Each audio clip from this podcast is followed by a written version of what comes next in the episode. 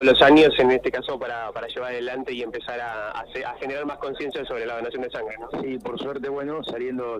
terminando de salir de la pandemia, eh, hacemos otra colecta muy importante acá en Consejo Deliberante, ya van 12 donantes a las 9 y pico de la mañana, así que es esperable que cumplamos con los 20 de, de cada colecta y bueno, la verdad que muy, muy contentos con la actividad. ¿Cómo notan ustedes la participación? ¿Sienten que hay más conciencia todos los años, que la gente participa más y entiende un poquito este concepto de que la sangre todavía no se fabrica y que no queda otra que la donación? Sí, en, realidad lo que mi, impresión personal después de todos estos años es que fundamentalmente gracias a ustedes y a Agustina de General Precaución hasta la médula, etcétera, toda la gente que colabora, Isla de Corpico, eh, la Escuela Juan Azurdi, todo este tema está instalado en la agenda social, o sea, la gente está consciente. El principal problema que seguimos teniendo que siempre reitero es que eh, vos venís a una hora a la mañana para el hospital, se quiebra tu abuela la, la, cadera y tenés que ir a la, clínica porque tiene PAMI o siempre lo que sea y estamos los mismos a la tarde y tenemos perdonantes y eso nos termina jugando en contra para las colectas, con lo cual eh, habría que unificar, ya que ya se unificó va a ser dos años la serología, es decir, los análisis de sangre se hacen en el MOLAS de toda la provincia, públicos y privados, unificar la donación para poder tener la cantidad de sangre que hace falta en el público y en el privado y que vos que vos venís a donar a la mañana y si a la tarde te pasa lo que te dije, eh, no, te, no, te enojes y dejes de venir. ¿Y hay una solución? ¿Para eso hay alguna forma? ¿Hay alguna solución eh, eh, interesante o que sea fácil de llevar a cabo para, para solucionar el problema? Mira, es una cuestión de, voluntad política, de poner gente que se dedique exclusivamente a, promoción de donación. De hecho, en todos los países que a tanta gente de, de nuestro país les gusta nombrar, como España, Holanda y los supuestos países desarrollados, eh, funciona así. Vos no podés, en, el privado, en los bancos de sangre privados, vos no podés sacar donantes, solamente los puede sacar el público y el privado debe pagarle el costo al, público. Es, decir, el público se encarga de hacer la promoción de la donación, a vos te suena el recordatorio que hace tres meses donaste y hoy tenés que presentarte y, venís y donás. El otro día, o hace unos días, mejor dicho, hablamos con Agustín y nos contaba que la provincia de La Pampa es un ejemplo en, en este sentido a nivel nacional por la cantidad de donantes que tenemos y porque supera la media. Sí, eh, seguimos siéndolo, fundamentalmente acá en Zona Norte, en General Pico. Eh, la verdad que se prenden todas las instituciones, como eh, puede ser hoy el Consejo Deliberante, y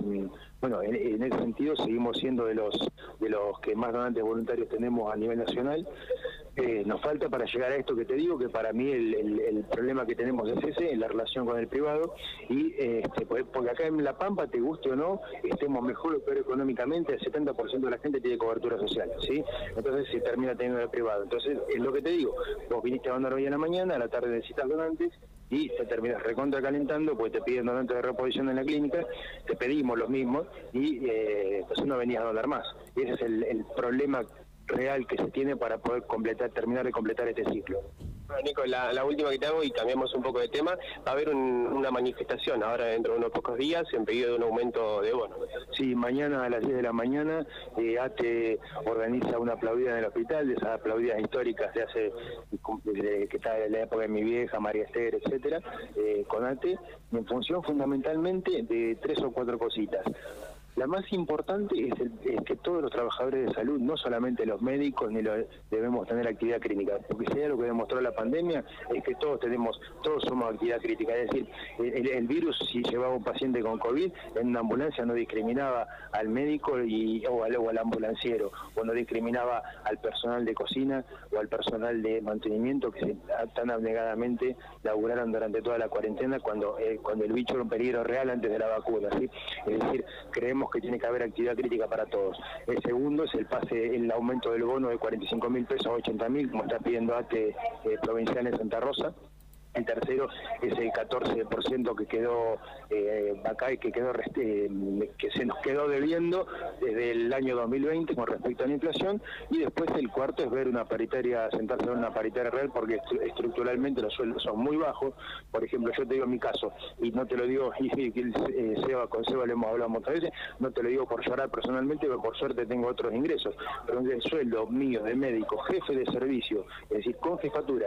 de servicio son 220 mil pesos de, un médico, o sea, de ahí entra a contar para abajo. para el resto de los de los escalafones. Son sueldos muy bajos, son sueldos que, que impiden que uno viva de, solamente de su actividad en el público, que para mí es lo que debiera ser, porque los médicos no debiéramos pensar en guita, debiéramos tener un muy buen ingreso asegurado y en salud también, todo el personal de salud para no, no deber ejercer en el privado.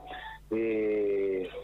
si que si, es decir, si quisiéramos ejercer liberalmente nuestra profesión, me parece a mí que nos tendríamos que dedicar a otra cosa, pero los sueldos son muy bajos, hay que tener una discusión integral con respecto a ese tema. Eh, bueno, después este el bono también es muy bajo, es un la chirola por 45 mil pesos después de la fiesta, nadie le queda un mango, y por otro lado es bueno para Pico porque es quita que queda en el pueblo dando vuelta, ¿no? con 45 mil pesos nadie se va de vacaciones.